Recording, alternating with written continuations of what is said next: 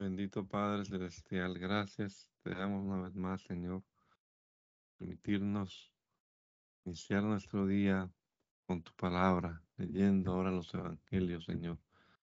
Danos entendimiento, sabiduría para comprender lo que leemos, ponerlo en práctica en nuestra vida, Señor.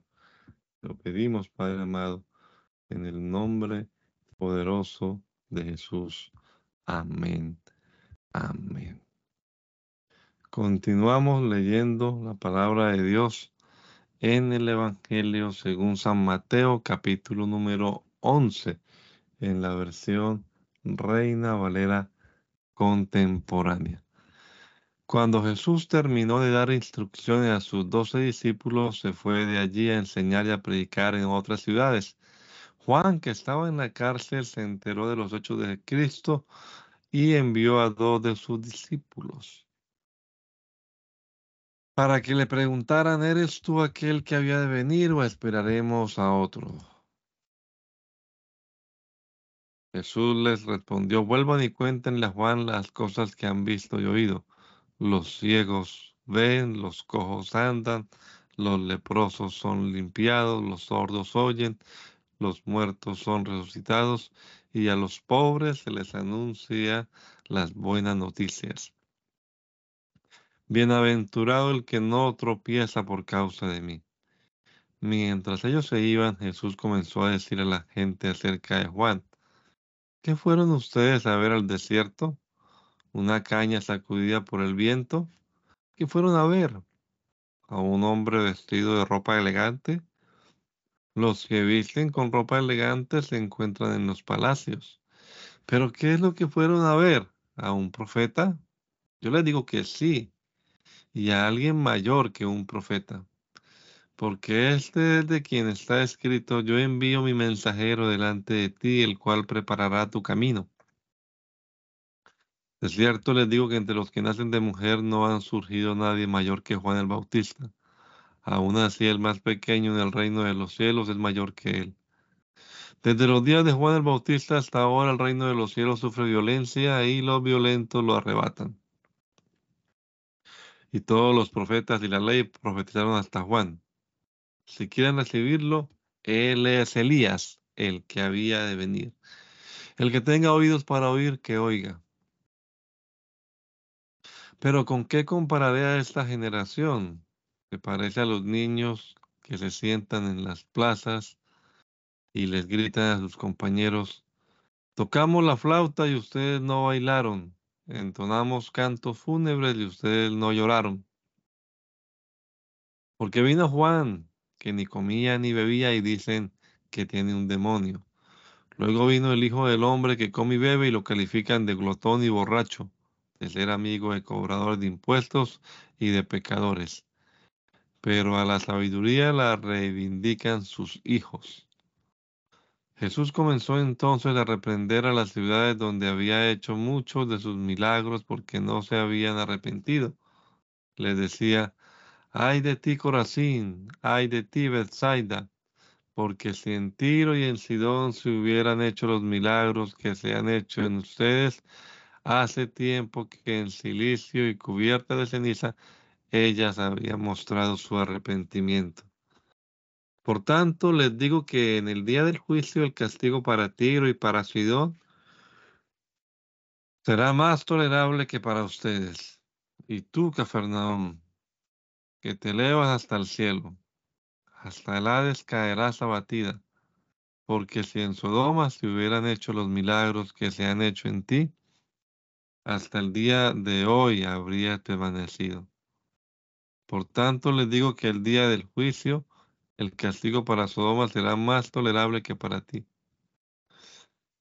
En ese momento Jesús dijo, Te alabo, Padre, Señor del cielo y de la tierra porque esas cosas las escondiste de los sabios y de los entendidos y las revelaste a los hijos. Sí, Padre, porque así te agradó. El Padre me ha entregado todas las cosas y nadie conoce al Hijo sino el Padre, ni nadie conoce al Padre sino el Hijo, y aquel a quien el Hijo lo quiere revelar. Vengan a mí todos ustedes, los agotados que tanto trabajan, que yo les haré descansar. Lleve mi yugo sobre ustedes y aprendan de mí que soy manso y humilde de corazón y hallarán descanso para su alma, porque mi yugo es fácil y ligera mi carga.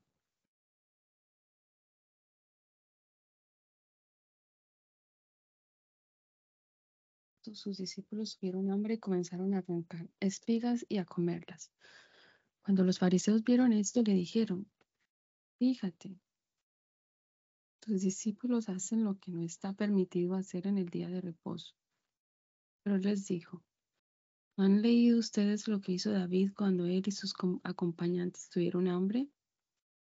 Pues entró en la casa de Dios y comió los panes de la proposición panes que ni él ni sus acompañantes les estaba permitido comer, sino solamente los sacerdotes.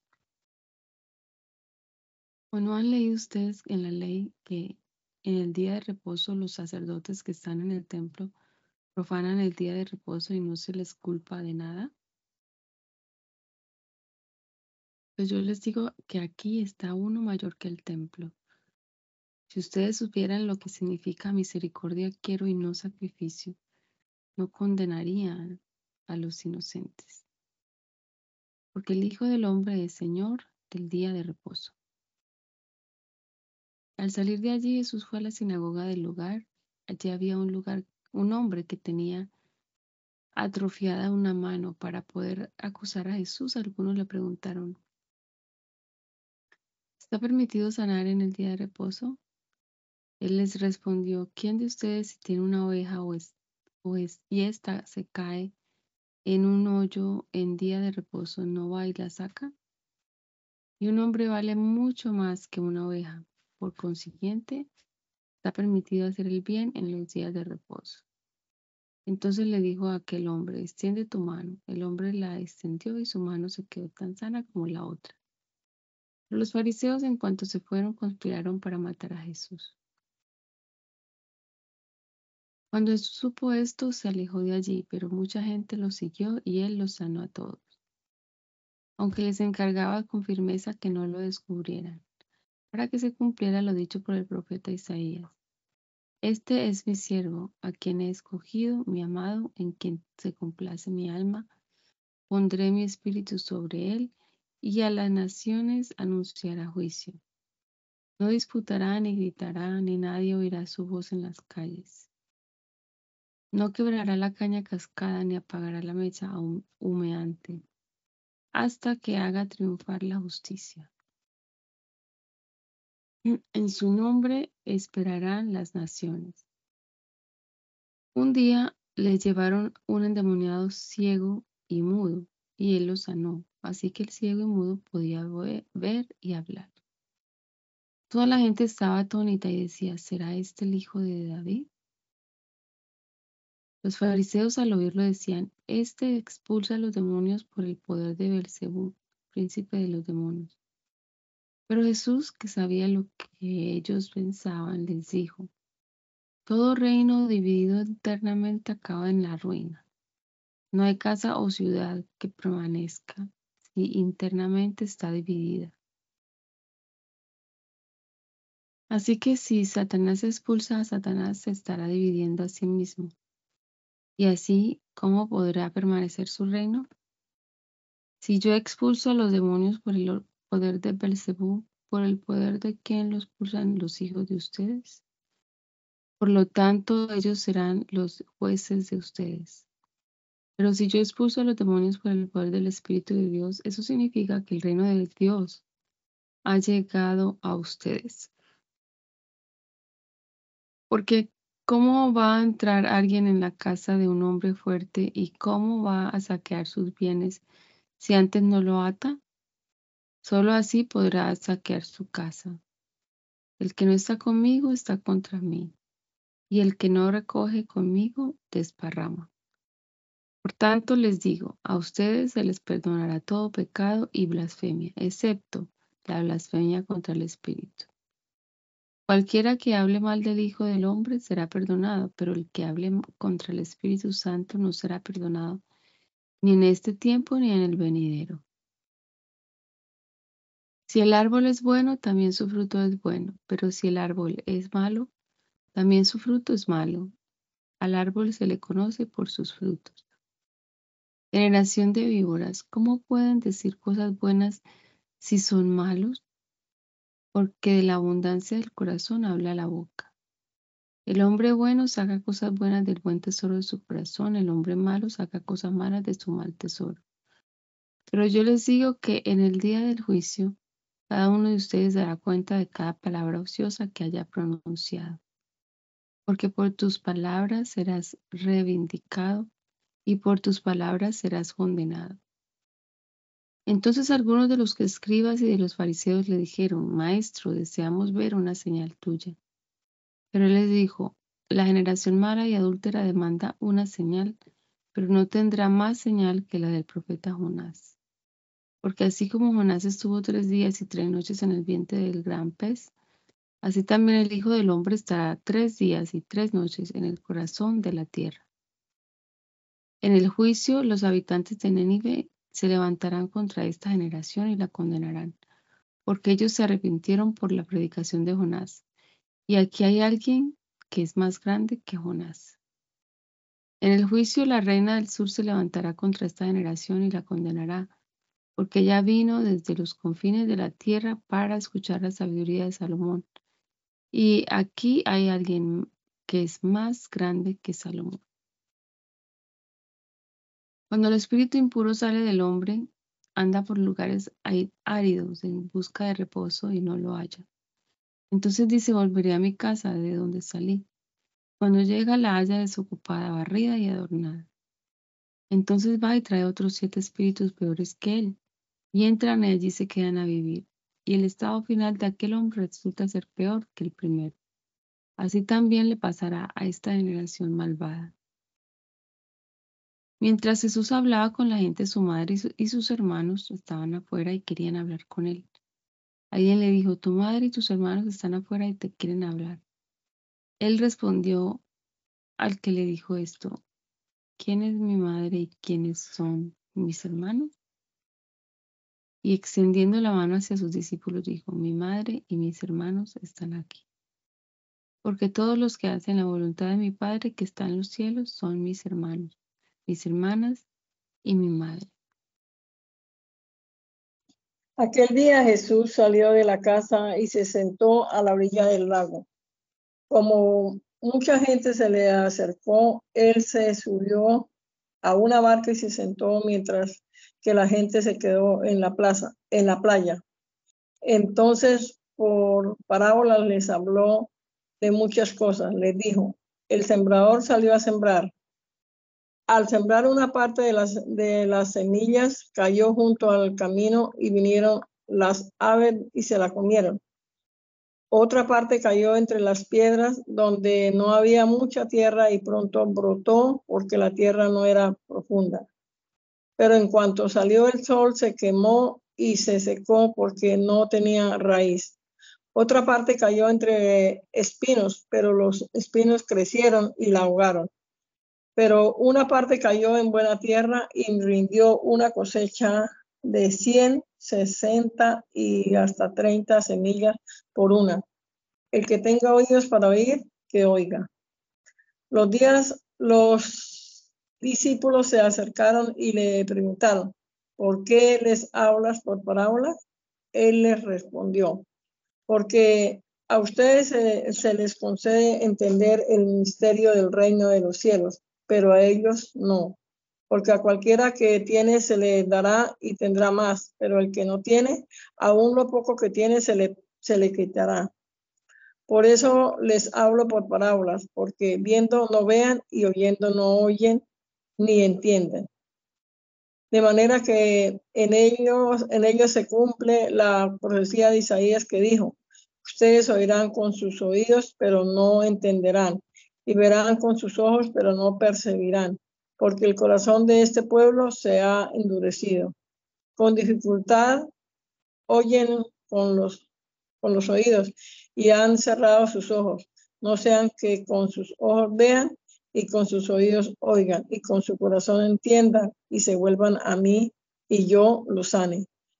Pero dichosos los, los ojos de ustedes porque ven y los oídos de ustedes porque oyen porque de cierto te digo que muchos profetas y hombres justos desearon ver lo que ustedes ven y no lo vieron, y oír lo que ustedes oyen y no lo oyeron. Escuchen ahora lo que significa la parábola del sembrador. Cuando alguien oye la, palabra del reino y, no la entiende, viene el maligno y le arrebata lo que fue sembrado en su corazón. Esta es la semilla sembrada junto al camino.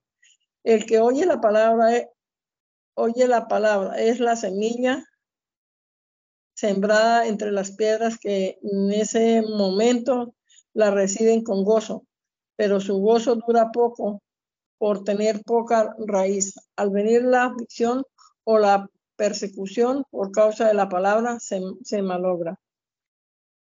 La semilla sembrada entre las espinos es el que oye la palabra, pero las preocupaciones de este mundo y el engaño de las riquezas ahogan la palabra, por lo que está esta no llega a dar fruto.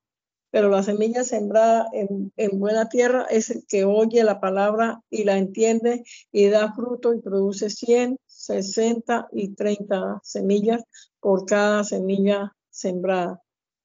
Jesús les contó otra parábola. El reino de los cielos es semejante a un hombre que, sembró buena semilla en su campo.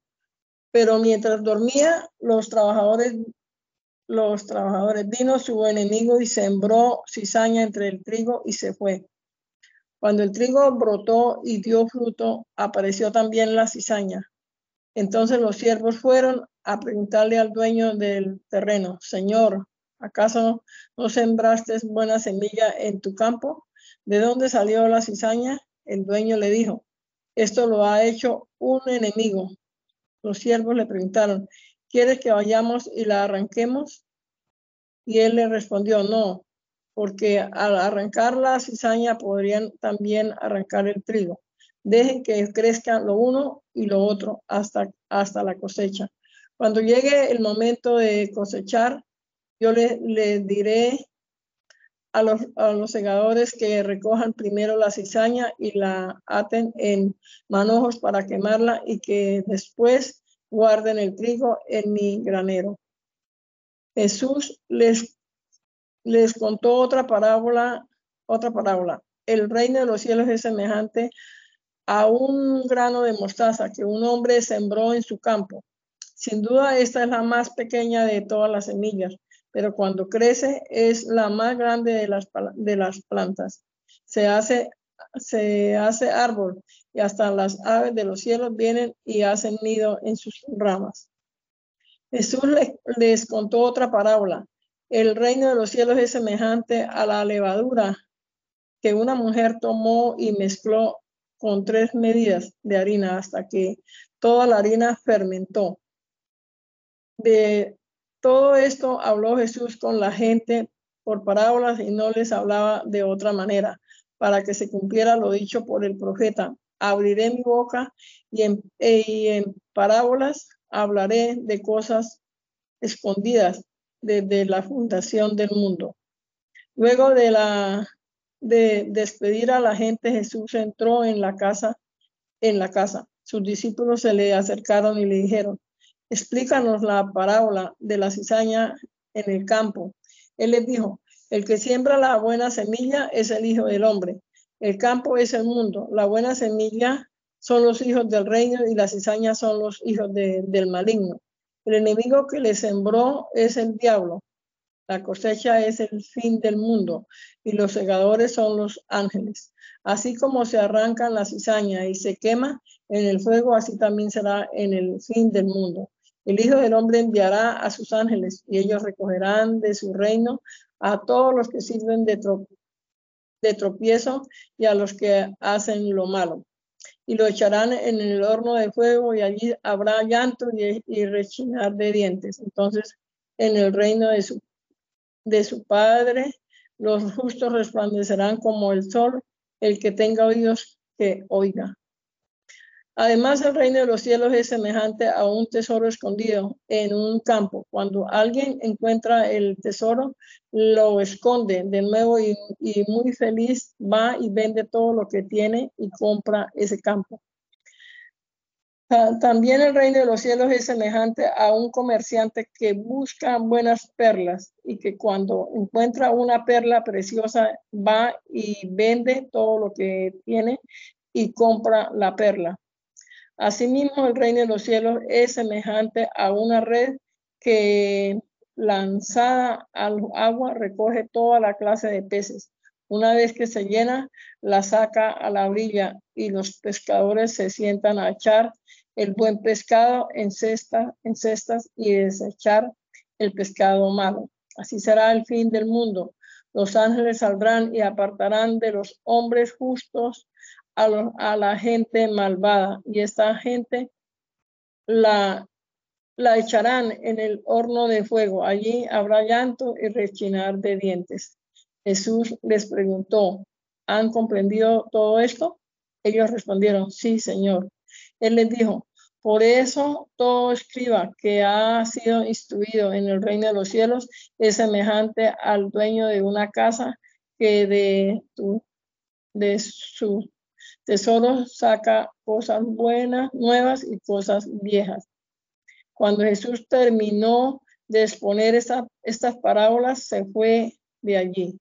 Al llegar a, su tierra, le, les enseñaba en la sinagoga del lugar, La gente se asombraba y decía, ¿de dónde le viene a este, eh, le viene a este la sabiduría? ¿Cómo es que hace estos milagros? ¿Acaso no es este el hijo del carpintero?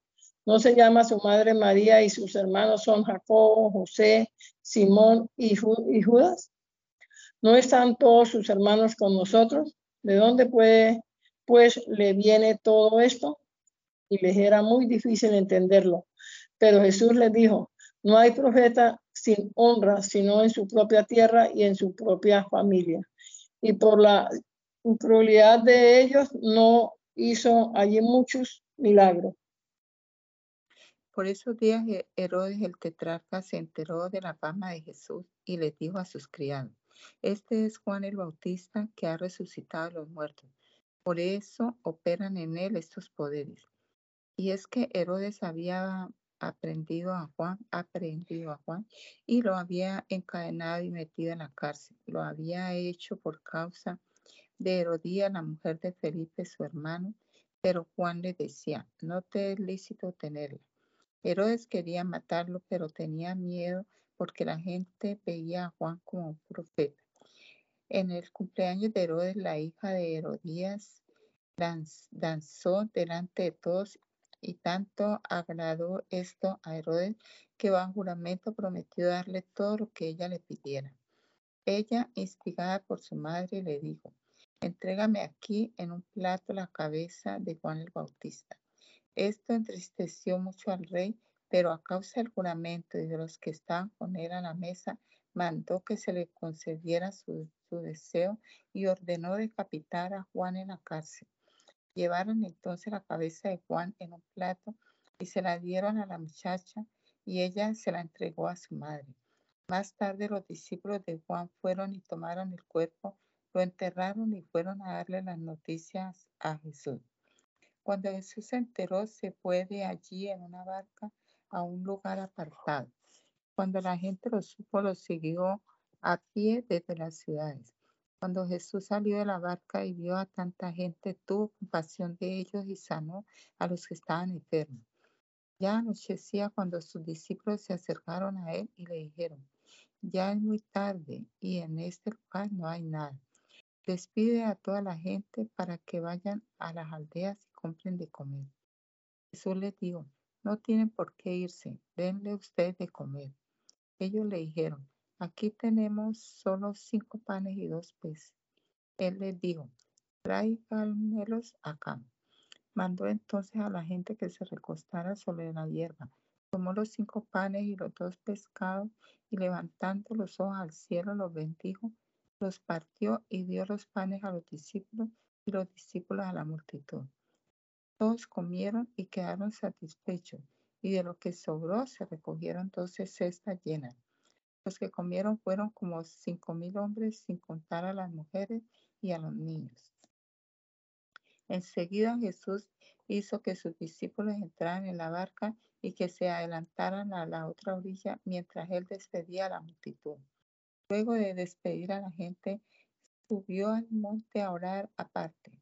Cuando llegó la noche, Jesús estaba allí solo.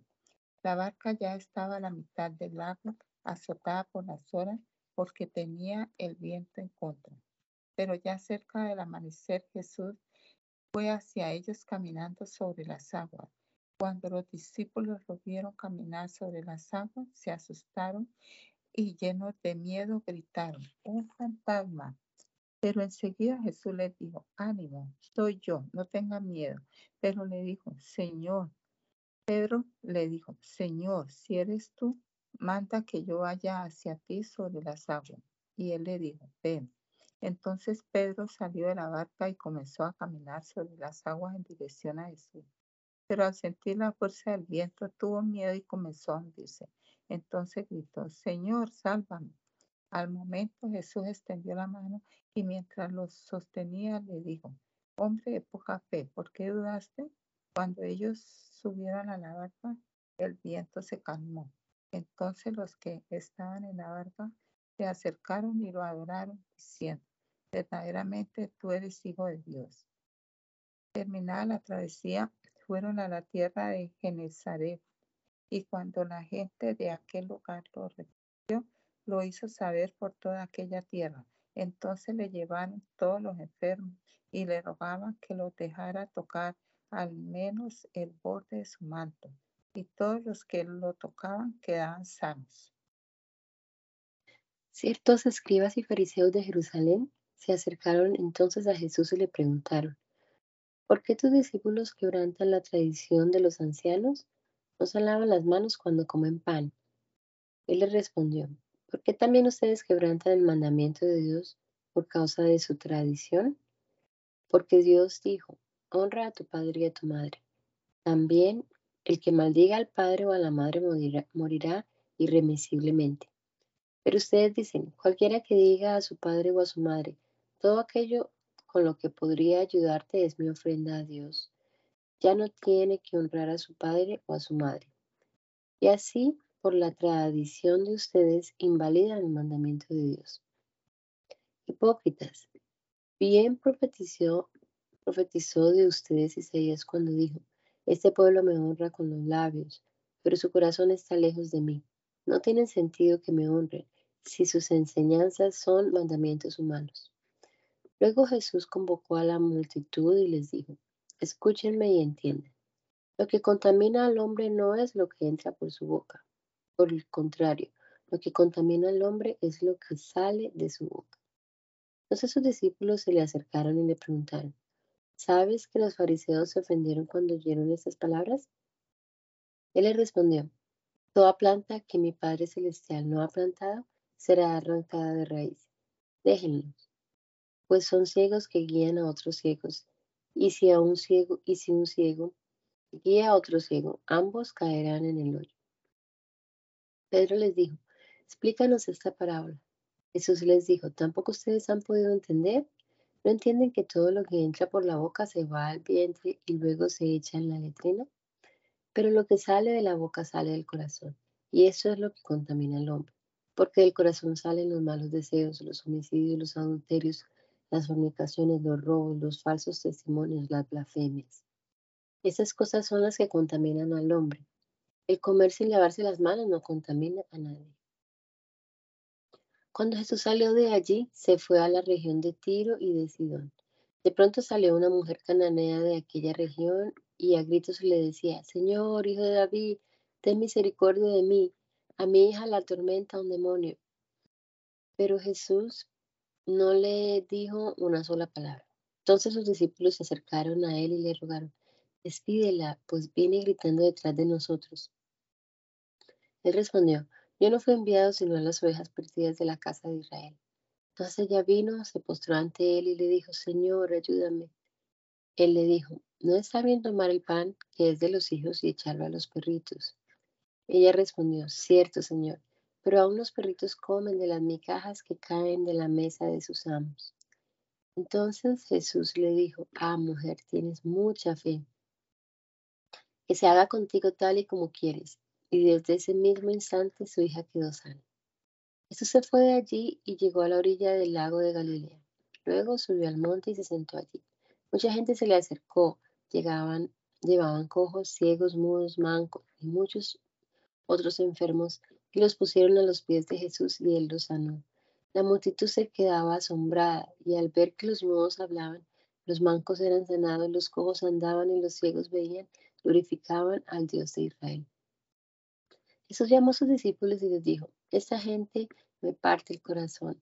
Hace ya tres días que están conmigo y no tienen que comer. Y no quisiera enviarlos en ayunas, pues se pueden desmayar en el camino. Entonces sus discípulos le dijeron, y en este lugar tan apartado, ¿de dónde vamos a sacar pan para saciar a una multitud tan grande? Jesús les preguntó, ¿cuántos panes tienen ustedes? Ellos le respondieron, siete y unos cuantos pescaditos. Entonces mandó que la multitud se recostara en el suelo. Luego tomó los siete panes y los pescados, dio gracias y los partió, y dio a sus discípulos y ellos a la multitud. Todos comieron hasta quedar saciados, y de lo que sobró se recogieron siete canastas llenas. Y los que comieron eran cuatro mil hombres sin contar a las mujeres y los niños. Luego de despedir a la gente, Jesús entró en la barca y se fue a la región de Magdala. Los fariseos y los saduceos se acercaron a Jesús para ponerlo a prueba y le pidieron que les mostrara una señal del cielo, pero él les dijo, al llegar la noche ustedes dicen, va a ser buen tiempo porque el cielo está rojizo. Por la mañana ustedes dicen, hoy habrá tempestad porque el cielo está rojizo y nublado. Bien que saben distinguir el aspecto del cielo, pero no pueden distinguir las señales de los tiempos.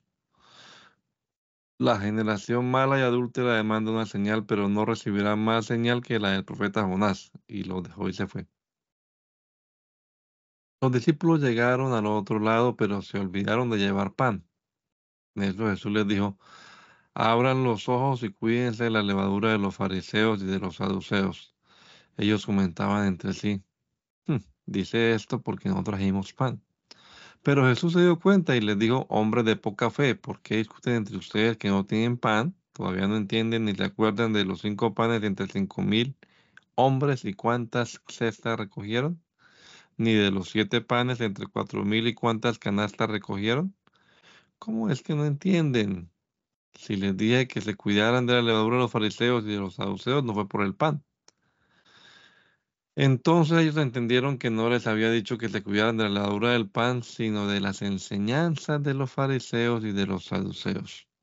Al llegar a la región de Cesarea de Filipo, Jesús preguntó a sus discípulos, ¿quién dice la gente que es el Hijo del Hombre? Ellos dijeron, unos dicen que es Juan el Bautista, otros que es Elías y otros que es Jeremías o alguno de los profetas. Simón Pedro respondió, tú eres, y él les preguntó, ¿y ustedes quién dicen que soy? Yo. Simón Pedro le respondió, tú eres el Cristo, el Hijo del Dios viviente. Entonces Jesús le dijo, bienaventurado eres, Simón, hijo de Jonás, porque no te lo reveló ningún mortal, sino mi Padre que está en los cielos. Y yo te digo que tú eres Pedro, y sobre esta roca edificaré mi iglesia, y las puertas del Hades no podrán vencerla. A ti te daré las llaves del reino de los cielos. Todo lo que ates en la tierra será atado en los cielos, y todo lo que desates en la tierra será desatado en los cielos. Entonces mandó a sus discípulos que no dijeran a nadie que él era Jesús, el Cristo. Desde entonces Jesús comenzó a explicar a sus discípulos que él iba a que él debía ir a Jerusalén y padecer mucho a manos de los ancianos y de los principales sacerdotes y de los escribas y morir y resucitar al tercer día. Pero lo llevó aparte y comenzó a reconvenirlo. Señor, ten compasión de ti mismo, que esto jamás te suceda. Pero él se volvió y le dijo a Pedro, aléjate de mi vista, Satanás, me eres un tropiezo Tú no piensas en las cosas de Dios, sino en cuestiones humanas. A sus discípulos Jesús les dijo, si alguno quiere seguirme, niegue de sí mismo, tome su cruz y sígame. Porque todo el que quiera salvar su vida la perderá, y todo el que pierda su vida por causa de mí la hallará. Porque ¿qué le sirve a uno ganarse todo el mundo si pierde su alma? ¿O qué puede uno dar a cambio de su alma? Porque el Hijo del Hombre vendrá en la gloria de su Padre con sus ángeles, y entonces pagará a cada uno conforme a sus obras. De cierto les digo que algunos de los que están aquí no morirán hasta que hayan visto al Hijo del Hombre venir en su reino.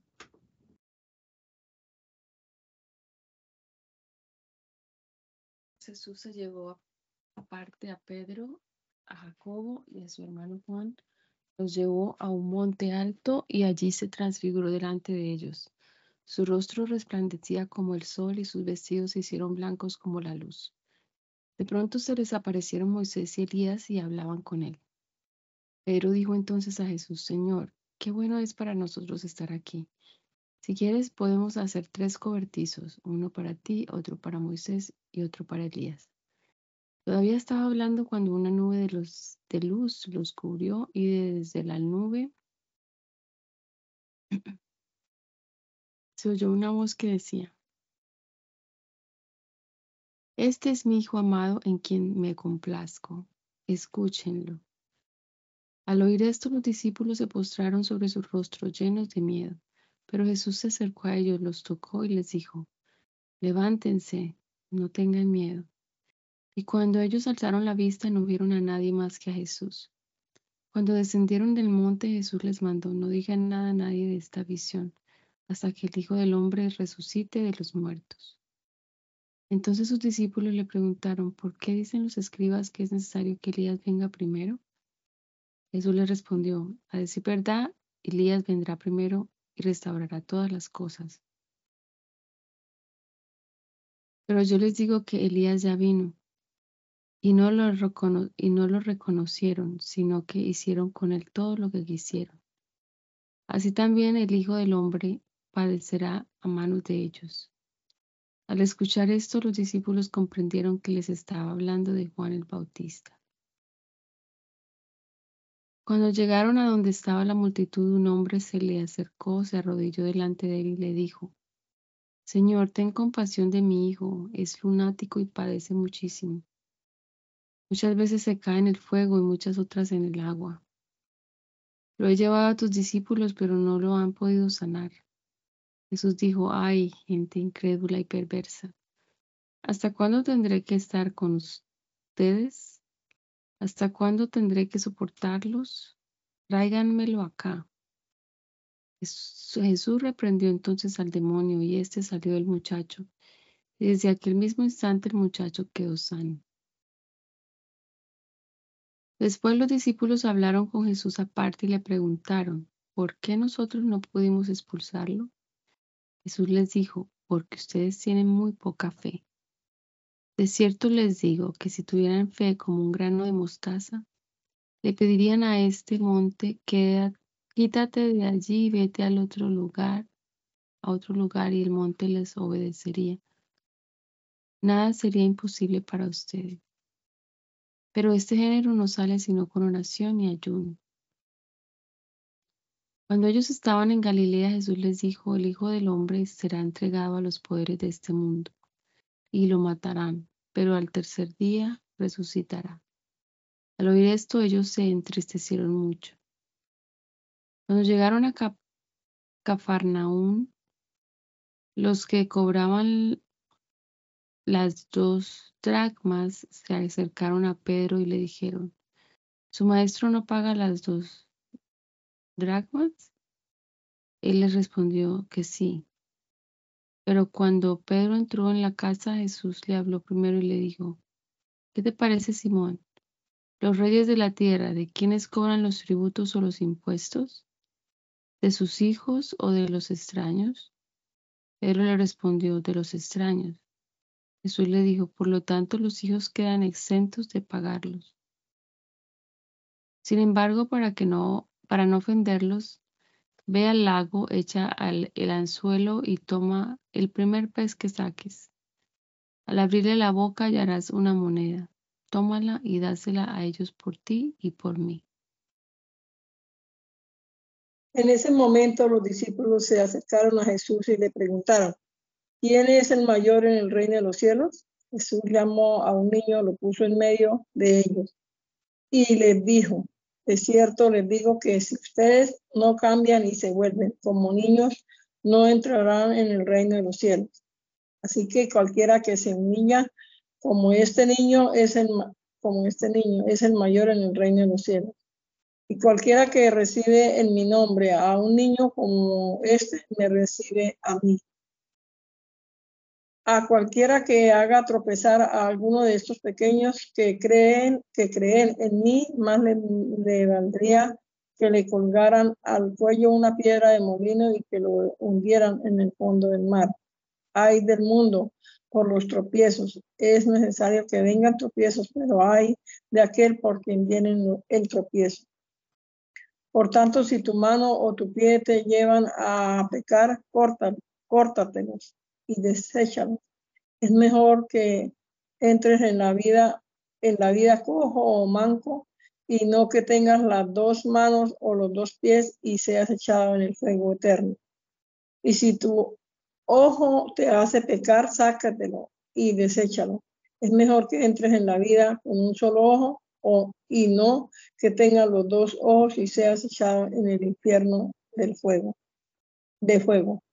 Tengan cuidado de no menospreciar a uno de estos pequeños, porque yo les digo que sus ángeles en los cielos ven siempre el rostro de mi Padre que está en los cielos porque el Hijo del Hombre ha venido a, salvar lo que se había perdido. ¿Qué les parece? Si un hombre tiene 100 ovejas y una de ellas se, pierde, no, no, deja, no deja las, las otras 99 y va por los montes a buscar la que se ha perdido. Si, si llega a encontrarla de cierto, les digo que se regocijará más por aquella que por las 99 que no se perdieron. Del mismo modo, el Padre de ustedes que está en los cielos no quiere que se pierda ninguno de estos pequeños. Por tanto, si tu hermano peca contra ti, ve y contra ti, ve y repréndelo cuando él y tú estén solos. Si te hace caso, habrás ganado a tu hermano. Pero si no te hace caso, haz que te acompañen uno o dos más para que todo lo que digas con, conste en labios de dos o tres testigos. Si tampoco a ellos les hace caso, hazlo saber a la iglesia. Y si tampoco a la iglesia le hace caso, ténganlo entonces por gentil y cobrador de impuestos. De cierto les digo que todo lo que aten en la tierra será atado en el cielo, y todo lo que desates en la tierra será desatado en el cielo. Una, una vez más les digo que si en este mundo los dos de ustedes se ponen de acuerdo en, en lo que piden, mi Padre que está en los cielos se lo concederá, porque donde dos o tres se reúnen en mi nombre, allí estoy yo en medio de ellos. Entonces se le acercó Pedro y le dijo, Señor, si mi hermano peca contra mí, ¿cuántas veces debo perdonarlo? Hasta siete veces. Jesús le dijo, no te digo que, que hasta siete veces, sino hasta setenta veces siete. Por eso el reino de los cielos es semejante a un rey que quiso hacer cuentas con sus siervos. Cuando comenzó a hacer cuentas, le llevaron a uno que le debía plata por millones como éste no podía pagar, su señor ordenó que lo, lo vendieran junto con su mujer y sus hijos y con todo lo que tenía para que la deuda quedara pagada. Pero aquel siervo se postró ante él y le mm, suplicó, Señor, ten paciencia conmigo y yo te lo pagaré todo. El rey de aquel siervo se compadeció de él, lo dejó libre y le perdonó la deuda. Y cuando aquel siervo salió, se encontró con uno de sus consiervos que le debía 100 días, 100 días de salario y agarrándolo por el cuello le dijo, págame lo que me debes. Su siervo se puso de rodillas y le rogó, ten paciencia conmigo y yo te lo pagaré todo. Pero aquel no quiso, sino que lo mandó a la cárcel hasta que pagara la deuda. Cuando sus consiervos vieron lo que pasaba, se pusieron muy tristes y fueron a contarle al rey y todo lo que y todo al rey, todo lo que había pasado. Entonces el rey le ordenó presentarse ante él y le dijo, siervo malvado, yo te perdoné toda aquella gran deuda porque me rogaste. ¿No debías tú tener misericordia de tu consiervo como yo la tuve de ti? Y muy enojado, el rey lo entregó a los verdugos hasta que pagara todo lo que le debía. Así también mi Padre Celestial hará con ustedes si no perdonan de todo corazón a sus hermanos. Cuando Jesús terminó de decir esto, se alejó de Galilea y fue a las regiones de Judea, al otro lado del Jordán. Grandes multitudes lo siguieron y él los sanó allí.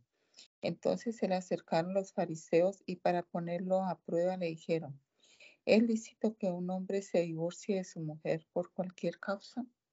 Él le respondió, ¿acaso no han leído que al principio el Creador, hombre y mujer los creó? Y agregó, por esto el hombre dejará a su padre y a su madre y se unirá a su mujer y los dos serán un solo ser.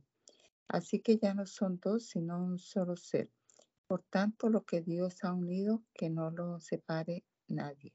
Le preguntaron, entonces, ¿por qué Moisés mandó darle a la esposa un certificado de divorcio y despedirla? Él le respondió, Moisés les permitió hacerlo porque ustedes tienen muy duro el corazón, pero al principio no fue así. Y yo les digo esto, y yo les digo que, salvo por causa de fornicación, cualquiera que se divorcia de su mujer y se casa con otra, comete adulterio. Y el que se casa con la divorciada, también comete adulterio. Sus discípulos le dijeron, si tal es la condición del hombre con su mujer, no conviene casarse. Y él le respondió, no todos pueden comprender esto, sino solo quienes tienen este don.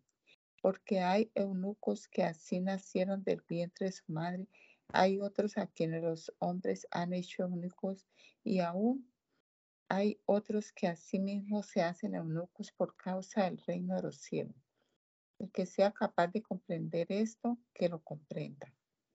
Entonces le llevaron unos niños para que pusiera las manos sobre ellos y orara, pero los discípulos los reprendieron. Entonces Jesús dijo, dejen que los niños se acerquen a mí, no se lo impidan, porque el reino de los cielos es de los que son como ellos. Y luego de poner las manos sobre ellos, se fue de allí. De pronto vino uno, le dijo, Maestro, ¿qué de bueno debo hacer para obtener la vida eterna? Él le dijo, ¿por qué me preguntas acerca de lo bueno? Uno solo es bueno, pero si quieres entrar en la vida, practica los mandamientos. Aquel preguntó, ¿cuáles? Y Jesús respondió, no matarás, no adulterarás, no hurtarás, no dirás falso testimonio Honra a tu padre y a tu madre. Amarás a tu prójimo como a ti mismo. El joven le dijo, todo esto lo he cumplido desde mi juventud. ¿Qué más me falta? Jesús le dijo, si quieres ser perfecto, anda, vende lo que tiene y dáselo a los pobres y tendrás un tesoro en el cielo. Después de eso, ven y sígame. Cuando el joven oyó estas, estas palabras, se fue triste porque tenía muchas posesiones. Entonces Jesús dijo a sus discípulos, de cierto les digo que difícilmente entrará un rico en el reino de los cielos. Una vez más les digo que es más fácil que pase un camello por el ojo de una aguja a que un rico entre en el reino de Dios.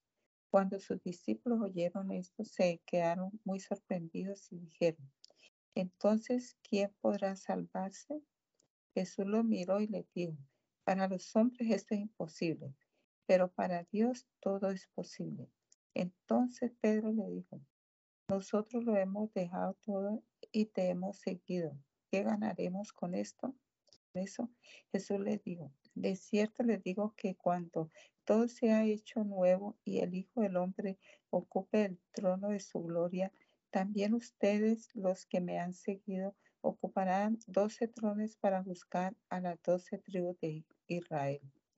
Cualquiera que por causa de mi nombre haya dejado casas, hermanos, hermanas, padre, madre, mujer, hijos o tierra, recibirá cien veces más y también heredará la vida eterna. Muchos de los que ahora son los primeros serán los últimos y los que ahora son los últimos serán los primeros. El reino de los cielos es semejante al dueño de una finca que salió por la mañana a contratar trabajadores para su viña. Convino con ellos en que les pagaría el salario de un día y los envió a su viña. Cuando a las nueve de la mañana salió y vio en la plaza a otros que estaban desocupados, les dijo, vayan también ustedes a mi viña y les pagaré lo que sea justo. Y ellos fueron. Cerca del mediodía volvió a salir y lo mismo hizo a las tres de la tarde. Y cuando salió cerca de las cinco de la tarde halló a otros que estaban desocupados y les dijo, ¿por qué se han pasado todo el día aquí sin hacer nada? Le respondieron, es que nadie nos ha contratado. Él les dijo, vayan también ustedes a la viña. Cuando llegó la noche, el dueño de la viña dijo a su mayordomo, llama a los trabajadores y págale su jornada. Comienza por los últimos y termina por los primeros. Los que habían llegado cerca de las cinco de la tarde pasaron y cada uno recibió el salario de un día de trabajo. Cuando pasaron los primeros pensaron que recibirían más, pero cada uno de ellos recibió también el salario de un día de trabajo. Al recibirlo comenzaron a murmurar contra el dueño de la, de la finca. Decían, estos últimos han trabajado una sola hora y les has pagado lo mismo que a nosotros, que hemos soportado el cansancio y el calor del día. El dueño le dijo a uno de ellos, amigo mío, no te estoy tratando injustamente. ¿Acaso no te arreglaste conmigo por el salario de un día? Esa es tu paga, tómala y vete. Si yo quiero hacer que el último, si yo quiero darle a este último lo mismo que te doy a ti, no tengo el derecho de hacerlo que quiera con lo que es mío, o acaso tienes envidia porque yo soy bueno. Así que los primeros serán los últimos y los últimos serán los primeros. Mientras Jesús subía a Jerusalén, en el camino llevó aparte a sus doce discípulos y les dijo, como pueden ver, ahora vamos camino a Jerusalén y el Hijo del Hombre será entregado a los principales sacerdotes y a los escribas y lo condenarán a muerte. Lo entregarán a los no judíos para que se burlen de él y lo azoten y lo crucifiquen, pero al tercer día resucitará. En ese momento la madre de los hijos de Zebedeo se acercó con sus hijos a Jesús y se postró ante él para pedirle algo. Él le dijo, ¿qué es lo que quieres? Ella le respondió, manda que en tu reino mis dos hijos se sienten, uno a tu derecha y el otro a tu izquierda. Jesús le respondió, ustedes no saben lo que piden. ¿Acaso pueden beber del mismo vaso de que yo beberé? Del que yo de beber. Y ellos le dijeron, sí podemos. Él les dijo, a decir verdad, beberán de mi vaso, pero el sentarse a mi derecha y a mi izquierda no me corresponde concederlo, pues ya es de aquellos de, para quienes mi Padre lo ha preparado. Cuando los otros diez oyeron eso, se enojaron contra los dos hermanos. Entonces Jesús los llamó y les dijo, como ustedes saben, los gobernantes de las naciones los dominan y los poderosos les imponen su autoridad. Pero entre ustedes no debe ser así más bien, aquel que ustedes, aquel de que de ustedes que quiera hacerse grande será su servidor. Y aquel de ustedes que quiera ser el primero será su esclavo. Imiten al Hijo del Hombre, que no vino a ser servido, sino para servir y para dar su vida en rescate por muchos. Cuando ellos salieron de Jericó, una gran multitud seguía a Jesús. Junto al camino estaban sentados dos ciegos que al oír que Jesús pasaba gritaron, Señor, Hijo de David, ten misericordia de nosotros. La gente los, los reprendía para que se callaran, pero ellos gritaban aún más, Señor, Hijo de David, ten misericordia de nosotros. Entonces Jesús se detuvo, llamó a los ciegos y les preguntó, ¿qué quieren que les haga? Ellos le dijeron, Señor, que se abran nuestros ojos. Jesús se compadeció de ellos y les tocó los ojos y en ese mismo instante ellos recibieron la vista y lo siguieron. Cuando se acercaban a Jerusalén y llegaron a Betfagé, al monte de los olivos, Jesús envió a dos de sus discípulos y les dijo, Vayan a la aldea que tienen ante ustedes. Allí encontrarán una burra atada junto con un burrito, desátenla y tráiganmelos. Si alguien le dice algo, respóndanle, El Señor los necesita, luego los devolverá. Esto sucedió para que se cumpliera lo dicho por el profeta. Digan a la hija de Sión, tu rey viene a ti, manso y sentado sobre una burra, sobre un burrito, hijo de animal de carga. Los discípulos fueron e hicieron tal y como Jesús les mandó. Trajeron la burra y el burrito, pusieron sobre ellos sus mantos y él se sentó encima. La multitud, que era muy numerosa, tendía sus mantos en el camino y otros cortaban ramas de los árboles y las tendían en el camino. Tanto los que iban delante como los que iban detrás lo aclamaban y decían, Osana al Hijo de David, bendito el que viene en el nombre del Señor, Osana en las alturas. Cuando Jesús entró en Jerusalén, todos en la ciudad se conmocionaron y decían, ¿quién es este? La multitud decía, este es Jesús, el profeta de Nazaret de Galilea. Al entrar Jesús en el templo de Dios, expulsó de allí a todos los que vendían y compraban en el templo y volcó las mesas de los cambistas y las sillas de los que vendían palomas. Y les dijo, está escrito, mi casa será llamada casa de oración, pero ustedes la han, han hecho de ella una cueva de ladrones. Mientras Jesús estaba en el templo, algunos ciegos y cojos se acercaron y él los sanó. Pero al ver las cosas maravillosas que hacían y que los muchachos lo aclamaban en el templo y decían, Osana al Hijo de David, los principales sacerdotes y los escribas se indignaron y le dijeron, ¿oyes lo que estos dicen? Y Jesús les dijo, lo oigo. ¿Acaso ustedes nunca leyeron de la boca de los niños y de los que maman, perfeccionaste la alabanza? Y dejándolos, se fue de la ciudad a Betania, donde pasó la noche. Cuando Jesús volvió a la ciudad por la mañana, tuvo hambre. En eso vio una higuera cerca del camino y se acercó a ella, pero él no pero al no hallar en ella nada más que hojas, le dijo, nunca más vuelvas a dar fruto. Al instante la higuera se secó. Cuando los discípulos vieron esto, decían asombrados, ¿cómo es que la higuera se secó tan pronto? Jesús les respondió, de cierto les digo que si ustedes tuvieran fe y no dudaran, no solo harían esto a la higuera, sino que a este monte le dirían, quítate de ahí, échate en el mar, y así se haría. Si ustedes creen, todo lo que pidan en oración, lo recibirá. Cuando Jesús llegó al templo, los principales sacerdotes y los ancianos del pueblo se acercaron a él mientras enseñaba y le preguntaron, ¿con qué autoridad haces esto? ¿Quién te dio esta autoridad? Jesús le respondió, yo también les haré una pregunta. Si me la contestan, también yo les diré con qué autoridad hago esto. El bautismo de Juan, ¿de dónde era? ¿Del cielo o de los hombres?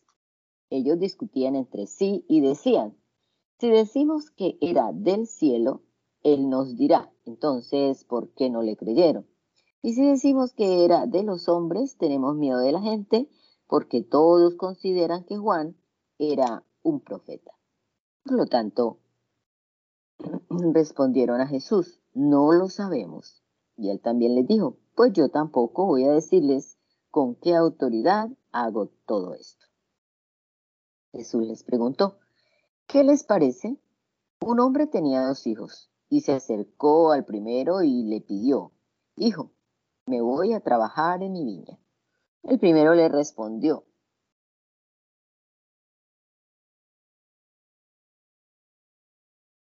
perdón, le, a ver, vuelvo a leer aquí. ¿Qué les parece? Un hijo tenía dos hijos y se acercó al primero y le pidió, hijo, ve hoy a trabajar a mi viña. El primero le respondió, no quiero, pero después se arrepintió y fue. Luego se acercó al otro hijo y le pidió lo mismo. Este le respondió, sí señor, ya voy, pero no fue. ¿Cuál de los dos hijos hizo la voluntad de su padre? Ellos respondieron, el primero. Entonces Jesús les dijo, de cierto les digo, que los cobradores de impuestos y las rameras les llevan la delantera hacia el reino de Dios. Porque Juan se acercó a ustedes para encaminarlos en la justicia y no le creyeron, mientras que los cobradores de impuestos y las rameras sí le creyeron. Pero ustedes, aunque vieron esto, no se arrepintieron ni le creyeron. Escuchen esta otra parábola. El dueño de una finca plantó una viña, le puso una cerca, cavó en ella un lagar, levantó una torre y, le, y la arrendó a unos labradores. Luego se fue lejos. Cuando llegó el tiempo de la vendimia, envió a sus siervos para que les entregaran la cosecha.